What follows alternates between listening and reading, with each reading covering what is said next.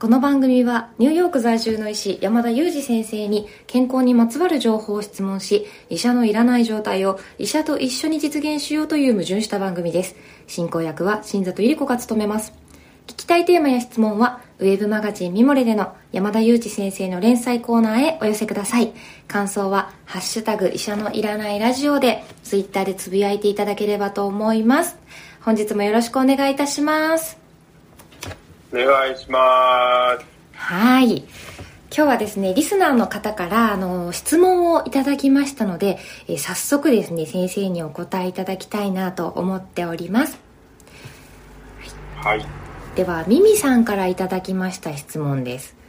えー私は若い頃から手の甲や腕に血管が浮きやすく、えー血管が見えなくて採血に時間がかかるという人がちょっと羨ましかったりしますというようなあのミミさんなんですけれどもこの血管に関する質問を4つほどいただいておりますので、えっと、ちょっと順番に山田先生にお答えいただきたいなと思うんですが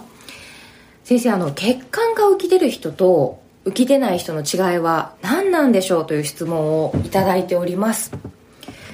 はい。はい。ぜひ。何なんでしょうね。いやーちなみにですね私は浮き出ていないタイプなんですよね。で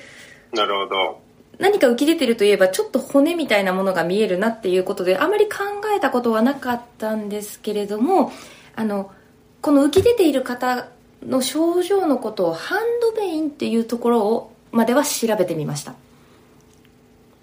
ほうほうほう。はいはい、そうですね。あの一般的にはですね、はい。まあその血血管が浮き出るっていう時の血管っていうのは静脈と呼ばれるあのまあ帰り道ですね。血液の帰り道です。その心臓への帰り道ですけれどこの帰り道が表面にあるわけですね。で皮膚の下のその脂肪があるところをまあ主に走っているんですけど、まあ、もちろん筋肉の中なんかにも血管っていうのは走っていますので、まあ、全身本当は網の目状に張り巡らされているわけですけれども、まあ、その皮膚表面の血管っていうのはそういうところを走っていてであの実際まあそのその上にあるのはあとまあ皮膚の表面とあとその周りにくっつく脂肪なので、まあ、そうしたところが例えば薄くなってくると、まあ、相対的に血管っていうのは浮き出しやすくなりますよね。なので例えばあの加齢とともにですね皮下脂肪なんかが減ってきたりしますので、まあ、高齢者の方が例えば血管っては浮き出やすくなっていたりですとかあとはまあそもそも例えば太っている方と痩せている方であれば、まあ、痩せている方の方が、まあ、血管としてはまあ、浮き出やすくなるのかなというふうに思います。で、まあ、もちろんその生まれつきみたいなところもありますので、その血管がどうやって発達したかみたいなところもあるので、まあ、個人差っていうのも大きいところではないかなと思いますし、また個人の中でもですね、その差ができるんですね。差ができるというのは、その方法によって血管を浮き出させたりすることができるわけですね。で、実際に例えばその、帰り道が渋滞すればですね、血管っていうのは浮き上がるわけですね。だから渋滞させる方法を考えればいいんですけど、例えば重力的に心臓よりも下に持っていったらですね、あの、重力の関係で血液が戻りにくくなりますので、手をですね、例えば下の方にブランと下げていただくと、血管っていうのは浮き出やすくなります。一方でちょっと浮き出てきたなと思って血管手の血管を見てですねそれを例えばですね頭の上に挙手していただくとその浮き出た血管っていうのは消えるわけですね。っていうのは今度は重力的に心臓よりも上に持ち上げたのでその血液がですねあの心臓に戻りやすくなって今度は浮き出にくくなるんですね。だから頭の上なんかに、まあ、心臓の上なんですけど心臓より高い位置に持っていくとですね血管っていうのは浮きで仮に浮き出ていても、まあ、消えるんですよね。そんな感じで重力だけでもコントロールできますし、あとはですね、例えば手首をギュッと片手で締めていただければ、当然締められた先のあの血管っていうのは浮き、だんだん浮き出てくると思うんですね。で、まあこれもその圧力でこう上流を渋滞させるので、まあ、渋滞するとその下流でですねあの血管が浮き出てくるっていうような結果になりますしあとはまあ温度でもこれ変わるんですよね。例えばこう暖かくなると血管ってあのかこう拡張しやすくなるので、まあ、浮き出てくるっていうような形で温めたりですとかあとはそのそうですねその上流を締めるですとか重力的に下の方に持ってくるですとかあとはその筋肉をグーパーグーパーさせるとそのなんていうんですかね手の方に来る血液が増える分だけそのあの渋滞が起こりやすくなりますので例えば手をグーパーグーパーさせたりしてもですね血管っていうのは浮き出やすくなるということで血管を浮き出させる方法ってはいろいろあるので例えば血液検査、採血が難しいなというような方の場合には、まあそうした工夫をいくつか組み合わせてですね、結果をなるべく浮き出せ、浮き上がらせるようにしてですね、あの、血液検査をしやすくするっていうような工夫が、まあ、実際医療機関でされたりしますよね。いやー、今ですね、先生が解説してくださってる最中にこう手をブランとさせてみたり、こう縛ってみたり、グーパーしてみましたけどやっぱり本当に血管が浮き出たりこう見えづらくなったりするんだなと思いながらこうちょっと血管に思いを馳せていましたこう。そうだったんですね、うん、なんか今あの、私はですねその話をしながら新里さんの姿をですね、はい、拝見していたんですけども、はい、なんかちょっとハテナハテナみたいな表情でいらっしゃったので あれなんか閉めても上げても下げても全然血管を切れないぞみたいなリアクションに見えたんですけれどそうではなかったんですそうなんです。あのその通りと思って実はですねこれ最初にブランというのを最初の方に解説いただいたじゃないですか。あの手を下げると血管がちょっとこう浮き出て心臓の上に上げるとっていうところでびっくりしすぎて次の解説がちょっと入ってこなかったっていうのもあってこうなんかハテナになってただと思います。そうなんですその衝撃が頭の中で止まってしまって新たな情報が入ってこなかったんですけれどもあのミミさんのご質問血管が血管が浮き出る人と浮き出ない人の違いっていうのもあのバッチリ分かりました。こうどちらかといえば痩せてる方の方が出やすかったりとかあの加齢によってこう浮きやすくなってしまったりとかする。それから、まあ、生まれつきっていうのもあるっていうことが分かりました。そうですね、うん、まあ、あとは耳さんなのであれなんですけど、耳たぶっては血管が少ない場所の一つなんですね。だからまあすぐ冷たくなりやすいっていうことでなんか熱いものを触った時に耳たぶを触るみたいなのが慣習としてありますけれど、はい、それはそういうことなんですね。血管が少ないところっていうのは温度が下がりやすいっていうような特徴がありますよね。なるほど。あのやけどしたら耳たぶ触るところまでは知っていてそこが冷たいっていうのも知っていたんですけどもそっか血管が少ない場所だからっていうこととの2段階くらい奥の理解ができました、はい、血のこう流れというか血あの血液の循環する量が少ない場所なんですね、一方で結構場所近いんですけれど頭皮っていうのは結構あの血液の量が多い場所なので例えば頭をどっかにぶつけて切っちゃったなんてするとですね結構驚くほど大出血するんですよ。皆さんびっくりされていらっしゃるんですけどそういう場所なんですよね。出血しやすい場所なので頭皮なんかっていうのはですね実は結構血液の量が多くてですね、まあ、なのでこう頭を濡れたままにするとなんかこう風邪ひくわよみたいなことを、まあ、前にもちょっと放送回で取り上げましたけれど、まあ、結構こう体温に影響しやすい場所だったりもするんですよね。なるほどそうですよね。前回もそのおばあちゃんの言い伝えってどれくらいこう正しいのみたいな時に解説いただきましたもんね。あそうですね、まあ、そういう意味でだから髪の毛があってそれがこう少なからず保温に役立ってて、まあ、理にかなってますよね、うん、人間の体ってやっぱり。いや血管のことをこう詳しく知ると楽しいですね。ミミさん質問ありがとうございます。次のチャプターでもこう質問またいただいているのでお答えいただきたいと思います。はい。山田先生実はですねミミさんからはあと3つほど質問いただいておりまして次は表面に見えている静脈が太いと動脈も太いんですか？という質問もいただいております。どうなんでしょう？そうですね。それはおそらくあんまり関係がないと思いますね。どっちかっていうと先ほどお話ししたような皮下脂肪のつき方とか、まあ、そうした部分の影響の方が大きいんではないかなと思いますね。ありがとうございます。では次の質問なんですが動脈硬化はよく聞くけれども静脈は硬化しないんですか？という質問をいただきました。こなるほど。すごくいいご質問ですね、はい。で静脈もですね硬化をすることはありますし静脈もまあ加齢するものではあるんですけれども病気という側面では動脈硬化と比べて静脈が硬化する変化っていうのは、まあ、体にあの及ぼす影響っていうのは比較的少ないんじゃないかなと思いますね。その比較的少ない理由はその静脈が戻す動きしか動きをしているからということと関係あるんですかね？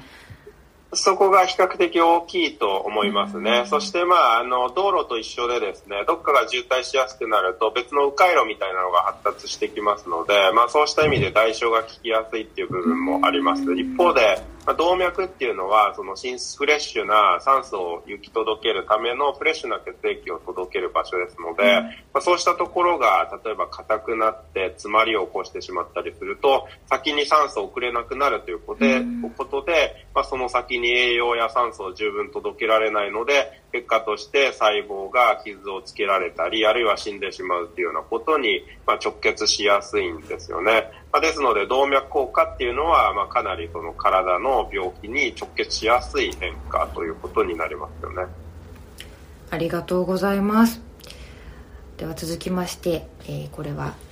下肢静脈瘤になりやすい人や予防法はという質問もいただいております。これがまさにその静脈のお話ですよね。はいはい、うんうんうん、そうですね、うんあの、静脈瘤というのは、まあ、静脈がコブ状の変化をしてしまうっていうようなものなんですけど、これ実はすごくありふれた病気でして、一般人口の、まあ、1割から3割ぐらいの方はこの静脈瘤を持つと言われているので、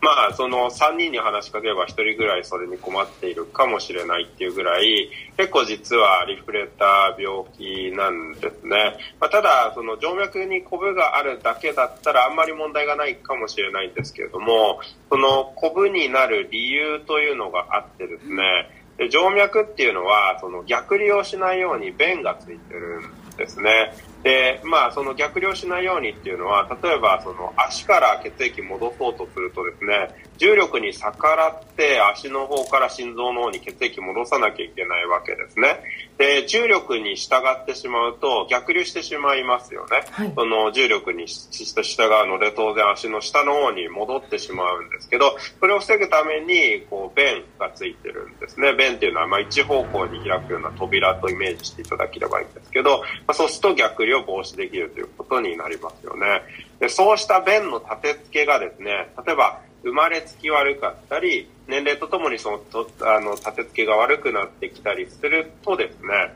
あの、その、まあ、要するに渋滞が起こるわけですね。で渋滞が起こると、まあ、そこにこう車がたくさんたむろしてくることになるのでその血管が膨れ上がってくるんですね、まあ、その例えば水道管をイメージしていただくと水道管の先が詰まるとその手前がですねこう破裂しせんとばかりにですねこう膨らんできちゃうようなイメージですね。でそれが古文状になったものを、まあ、静脈瘤と呼んでいるわけですね。でどんな方がなりやすいかと言いますと、まあ、一つはその先ほどの便の立て付けが悪くなるということで、まあ、年齢ですよね、加齢です。あとはまあ血管のまあ老化を進めやすいという意味ではですね、タバコですね、喫煙です。喫煙はまあ動脈だけではなくて、実は静脈にも影響を及ぼしますので、喫煙も影響があり得るというふうに言われています。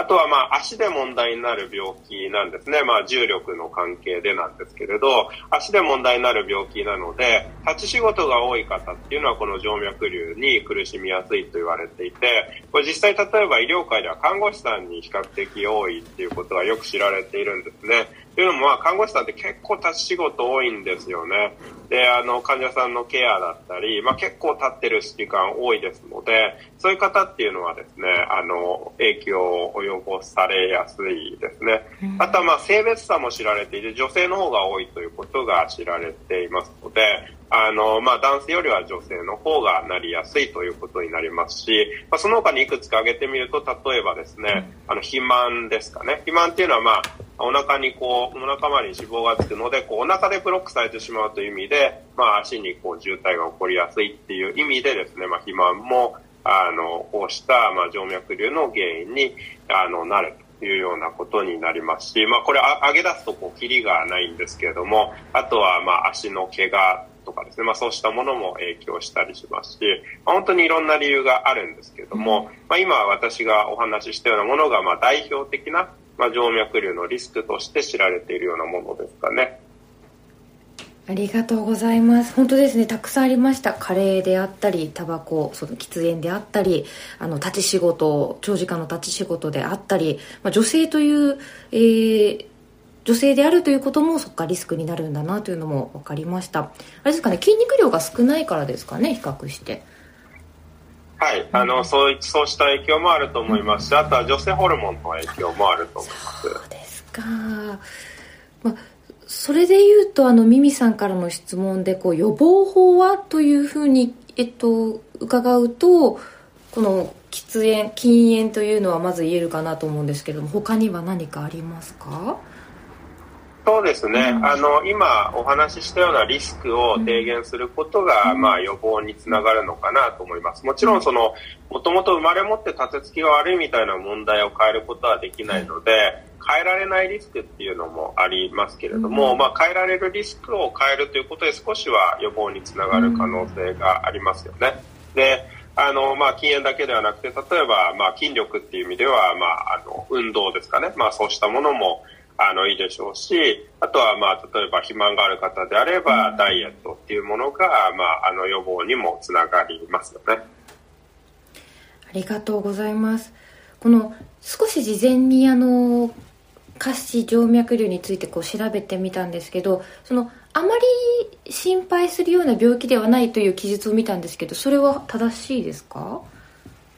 そうですね、うん、基本的にはすごく心配な病気というわけではないと思いますね。あの、まあ、むくみが問題になりやすいんですけれども、まあ、むくみが出るくらいであれば、まあ、あの、あまり心配いらないのかなと思います。ただ、例えば、むくみが強く出てしまって痛みが出るなんていうようなことになると、やっぱり生活に支障をきたすことになりますし、さらに本当にひどくなってしまうとですね、慢性的に炎症を起こしてしまったり、皮膚にがこう、ただれてしまって、あの海洋を作るみたいな変化を起こしたりするんですけども、まあ、そうなるとかなり重度ですよね。この静脈瘤の存在だけで例えば命に関わるようなことっていうのは起こらないんですけれど例えば皮膚トラブルにつながればそこから例えば感染症になりやすいとかですね、まあ、そうした形で全身に影響を及ぼすこともありますのでもちろん無視できる病気でもないんですけれどもあの、まあ、命に直結するような病気でもあのないことが多いです。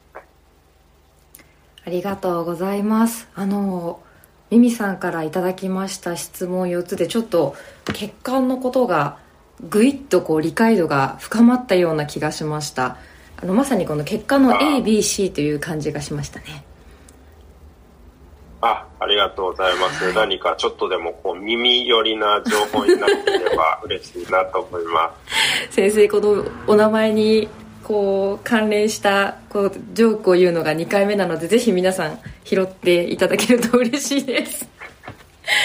はい、それはあれですか、はい、滑ったでしょみたいな。違います違います。結論ですね。違います違います。あのきあのコメントいただければいいなと思います、えー、本日も山田先生と2人で、えー、お届けしました。先生今日もありがとうございましたありがとうございました。今日も新藤さんと二人でお送りしました。Thank you so much for listening. See you next time.